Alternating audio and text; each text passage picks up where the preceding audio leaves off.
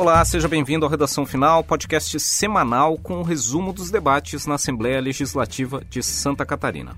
Eu sou João Guedes, repórter da Rádio L, e comigo estão a Dani Legas, repórter da Rádio L. Seja bem-vinda, Dani. Olá, João.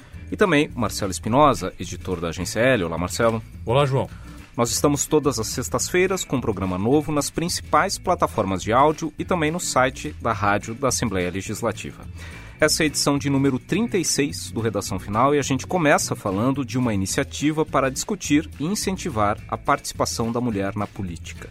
Depois, na segunda parte, destaque para a mobilização na casa pela melhoria das estradas no oeste do estado. No último bloco, as iniciativas para estimular a participação do cidadão como voluntário da Justiça Eleitoral. Vamos em frente.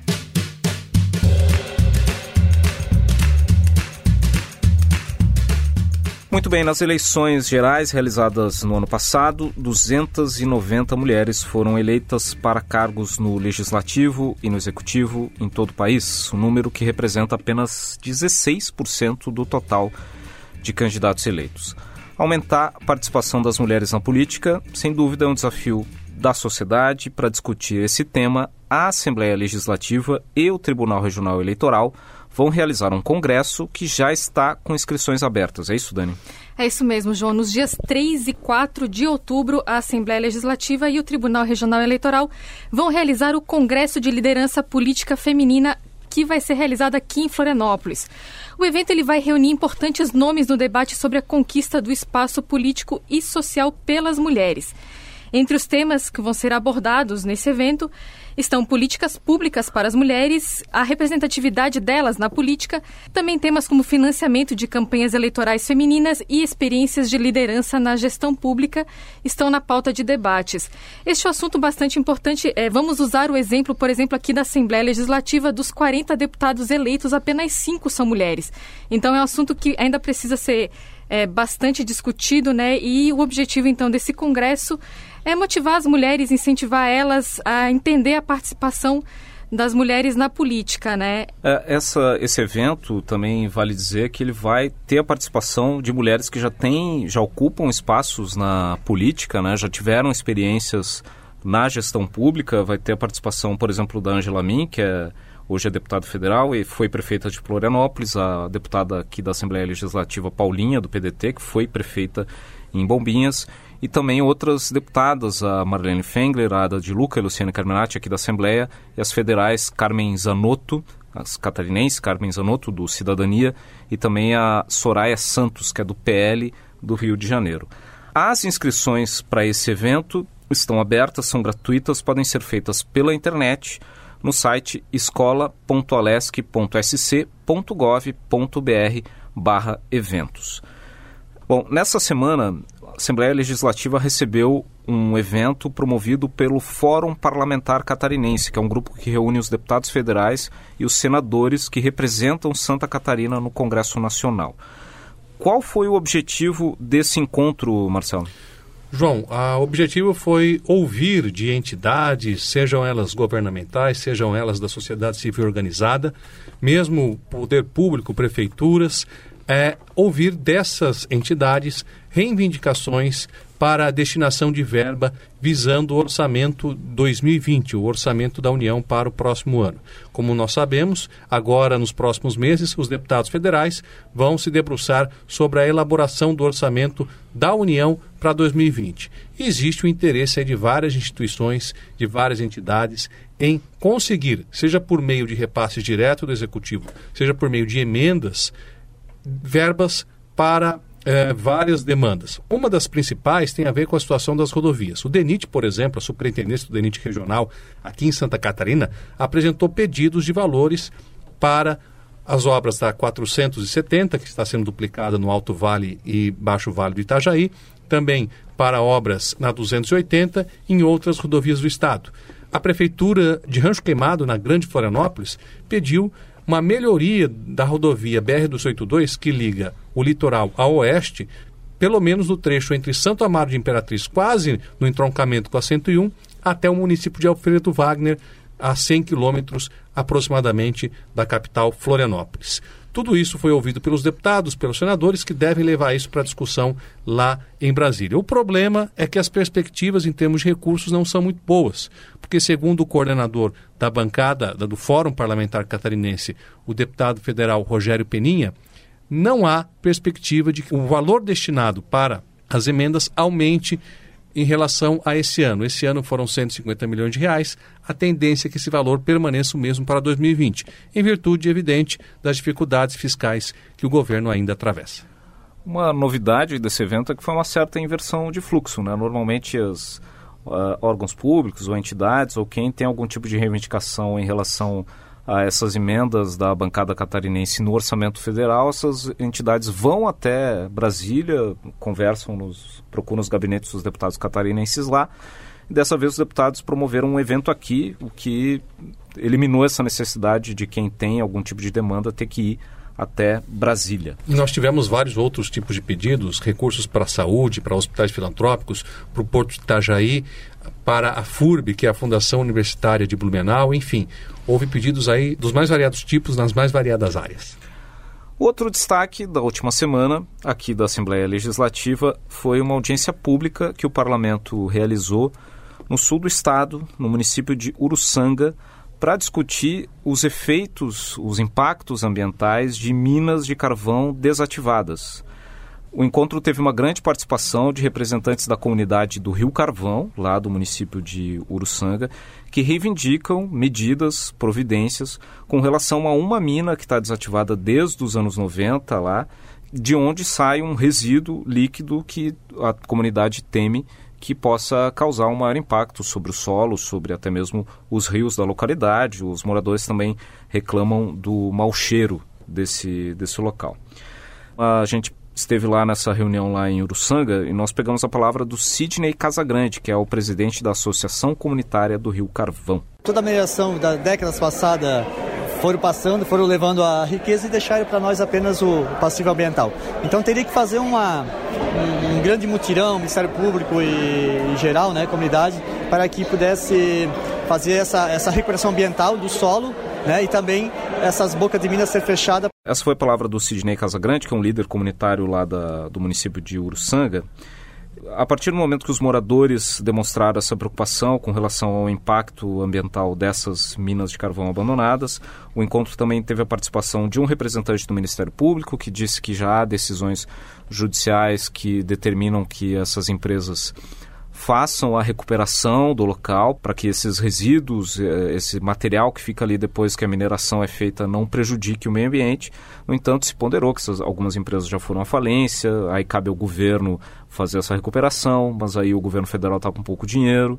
As representantes das empresas de carvão disseram Uh, expuseram a questão que existe ali no local. Ao mesmo tempo, as comunidades temem a perda dos empregos com a desativação das minas, mas também temem o impacto ambiental da atividade da, da mineração do carvão lá no sul do estado. E no, as empresas, evidentemente, uh, pediram uma maior compreensão e colaboração da sociedade, união dos diversos entes da sociedade, da comunidade, das empresas do poder público para que se chegue a uma solução. E no final do encontro, o deputado Ivan Nates, que é o presidente da Comissão de Turismo e Meio Ambiente, o colegiado que promoveu essa audiência pública, disse que deve convocar um novo encontro, chamar aqui na Assembleia Legislativa representantes das empresas, dos órgãos ambientais e das comunidades para que se busque uma solução. Vamos ouvir o que disse o deputado Ivan Nats. Colocar a Comissão do Meio Ambiente à disposição para acompanhar o processo de recuperação, do, principalmente aqui do Rio Carvão, é, atrair o Ministério Público Federal, ao sindicato, a Prefeitura de Uruçanga, a Câmara de Vereadores, todos os agentes envolvidos, para que a gente possa acelerar o processo de recuperação ambiental, né, o passivo ambiental que foi deixado aqui é, na região pelo abandono das minas. Muito bem, essa foi a palavra do deputado Ivan Nates, do PV, presidente da Comissão de Turismo e Meio Ambiente da Assembleia Legislativa, e esse foi o primeiro bloco do Redação Final. Na segunda parte do programa, a gente fala da mobilização dos parlamentares que pedem a recuperação e a conservação de rodovias do Oeste Catarinense. Muito bem, a última semana também foi marcada pela mobilização dos parlamentares em torno de demandas do Oeste catarinense relacionadas principalmente a estradas. Esse foi um dos temas discutidos pelos deputados da bancada do Oeste, Dani. Isso mesmo, João. A bancada do Oeste, que é o grupo formado por deputados estaduais que representam essa região aqui na Assembleia Legislativa, se reuniu nessa semana e um dos principais temas que eles discutiram foram as obras de revitalização da BR-282 no trecho entre Chapecó e São Miguel do Oeste. Lembrando que a BR-282 é uma rodovia federal bastante importante aqui para o nosso estado. Ela corta Santa Catarina de leste a oeste, né? E ela também é uma via bastante importante para escoamento da produção da região oeste do estado. Santa Catarina, a região oeste, ela é bastante importante na questão agropecuária, né? E então precisa escoar esse produto e usa principalmente então a BR-282 para isso. Existe um projeto do governo federal de é, melhorias de revitalização desse trecho entre Chapecó e São Miguel do Oeste. É um trecho que abrange 160 quilômetros e nesse projeto está prevista a construção de faixas adicionais, trevos, ruas laterais e também a restauração de todo o pavimento. Agora, para 2019, a previsão é de que é, deveriam ser investidos cerca de 70 milhões de reais para a conclusão dessas obras, né, para o andamento dessas obras. Desse montante, 35 milhões é, teriam sido garantidos por emendas parlamentares federais aprovados no ano passado, mas que o governo federal ainda não repassou. Então, a discussão da bancada do Oeste foi com relação a isso, com esses 35 milhões de reais que já foram garantidos pelas emendas parlamentares, mas que o governo federal ainda não destinou para esse fim. Os deputados da bancada do Oeste, então, eles decidiram nessa reunião enviar um documento para a, a, bancada federal de Santa Catarina, lá no Congresso Nacional, pedindo que eles intervenham nessa questão, né? que eles pressionem para que esse dinheiro, que já foi aprovado por meio das emendas, seja liberado para a conclusão dessas obras. A coordenadora da bancada do Oeste, a deputada Marlene Fengler, do PSD, ela conversou com a gente, né? Temos uma palavra dela e ela disse que uma das principais preocupações é que com a falta dessa verba as obras paralisem. Mas que, para garantir que por enquanto elas não paralisem, o DENIT destinou já 8 milhões de reais mas, né, como ela mesma falou, ainda não é o suficiente. A gente tem uma palavrinha dela, então vamos ouvi-la. Segundo o diretor do DENIT, o que existe até agora são os 8 milhões que né, foram disponibilizados, dos quais 2 milhões e 500 já foram utilizados. Tem ainda aí em torno de 5 milhões, mas isso a gente sabe que é, é realmente só para não parar as obras. Então, mais uma vez, vamos reforçar o pedido, vamos solicitar ao, à bancada federal que ela gestione junto ao governo federal a, a liberação desse recurso. Pois é, essa foi a palavra da deputada Marlene Fengler, do PSD, que é a coordenadora da bancada do Oeste, falando sobre essa demanda dos parlamentares em relação à recuperação e outras melhorias na BR-282 pois outra rodovia do oeste catarinense também é motivo de mobilização dos deputados, principalmente os deputados da região, evidentemente, que é uma rodovia estadual, a SC 283. A gente gravou o programa na quinta-feira, dia 12 de setembro, mas nessa sexta-feira está prevista o lançamento da Frente Parlamentar em favor da recuperação da SC 283 programada para ocorrer durante uma audiência pública sobre essa rodovia no município de Mondaí, no oeste catarinense. Também na sexta-feira, dia 13 de setembro, a Assembleia Legislativa realizou uma outra audiência pública sobre o tema no município de Concórdia. Essa rodovia SC283, ela tem mais de 230 quilômetros de extensão, ela liga cerca de 15 municípios, começa em Concórdia e vai até o extremo oeste catarinense, no município de Itapiranga. Ela, assim como a 282, ela é muito importante para o escoamento da produção do agronegócio de Santa Catarina. Porém, essa rodovia que foi construída nos anos 80, desde então passou por poucas obras de manutenção e por isso tem alguns problemas. Há relatos sobre o mau estado de conservação da, do pavimento, uh, tem ocorrido muitos acidentes, somente nos primeiros oito meses desse ano foram 179 acidentes com oito mortes nessa rodovia. E, e desses 230 quilômetros, tem 45 quilômetros que até hoje não tem pavimentação, que é o último trecho que chega até em Itapiranga, no extremo oeste.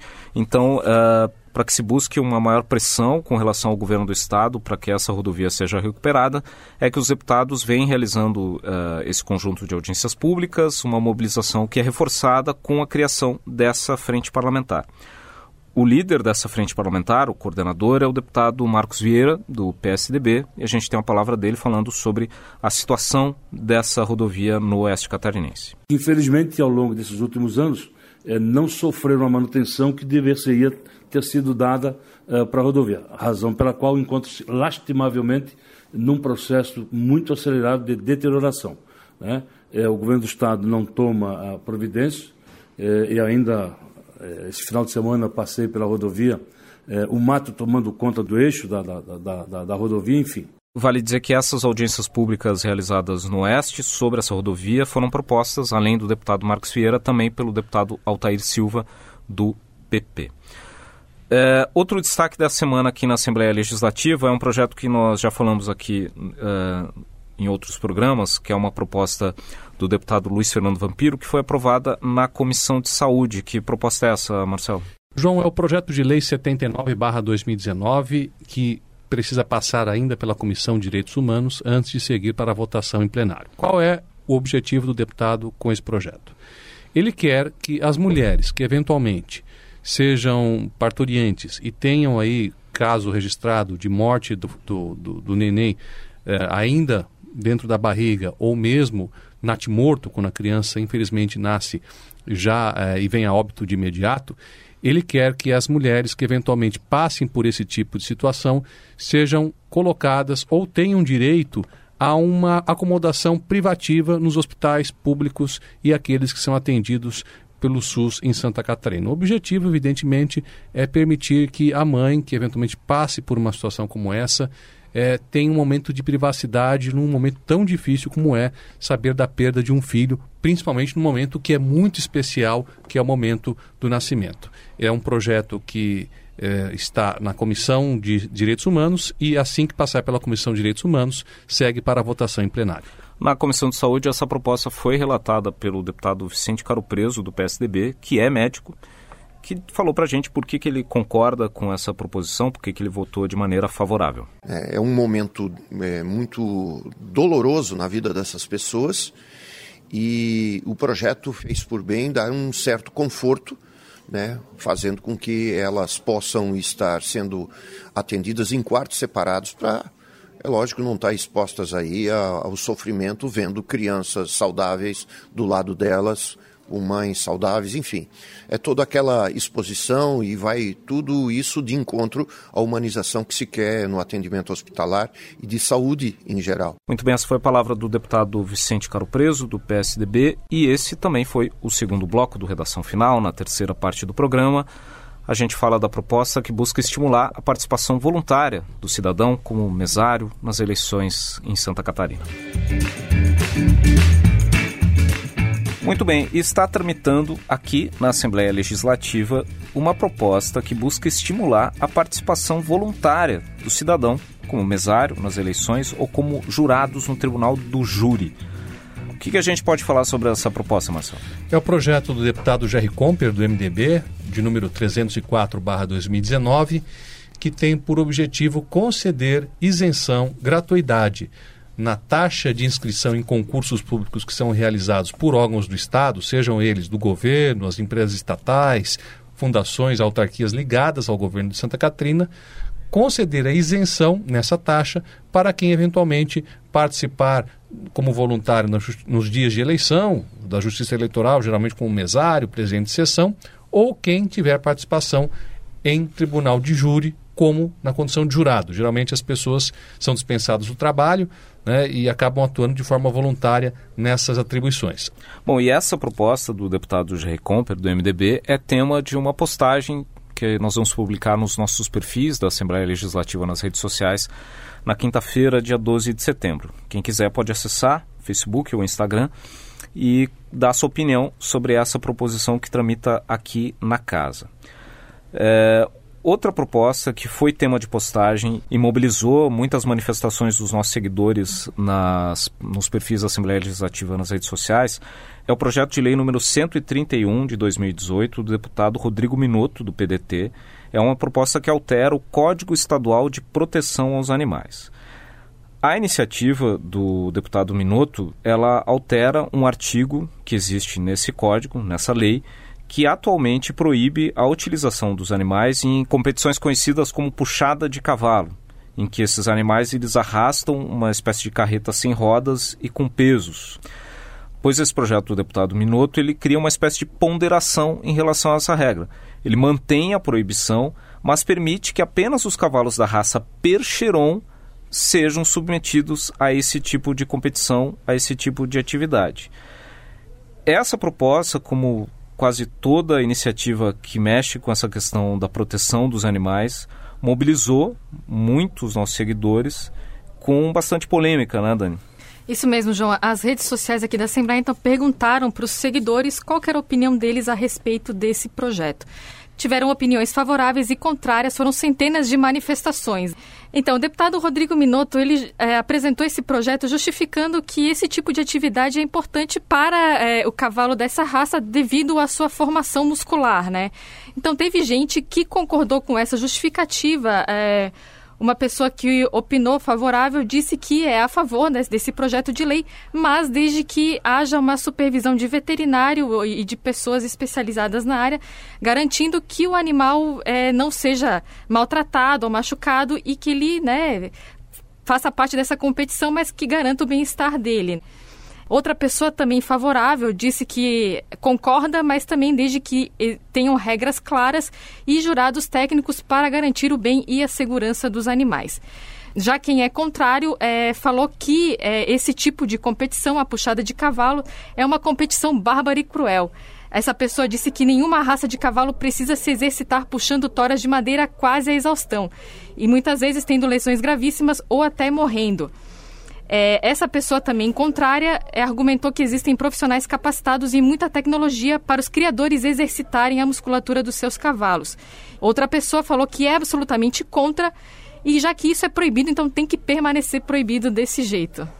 Muito bem, lembrando que quem quiser opinar sobre essa e outras propostas que nós publicamos nas redes sociais pode, pode acessar no Instagram o arroba Assembleia SC, no Facebook o facebook.com barra Assembleia SC e nós também estamos no Twitter, no arroba Assembleia SC. A Assembleia Legislativa também manda as mensagens, manda as notícias do Parlamento pelo WhatsApp. Se você está interessado, envie a mensagem sim para o número 48 9960 1127. E esse foi o Redação Final, podcast da Assembleia Legislativa de Santa Catarina. Nós estamos toda semana nos tocadores de áudio como Spotify, Google Podcasts e Apple Podcasts, além, é claro, do site da Rádio da Assembleia Legislativa.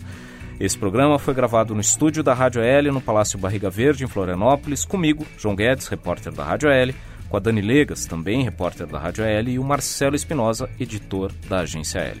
A gravação e a edição de áudio foi de João Machado Pacheco Neto e Mário Pacheco. Até a próxima.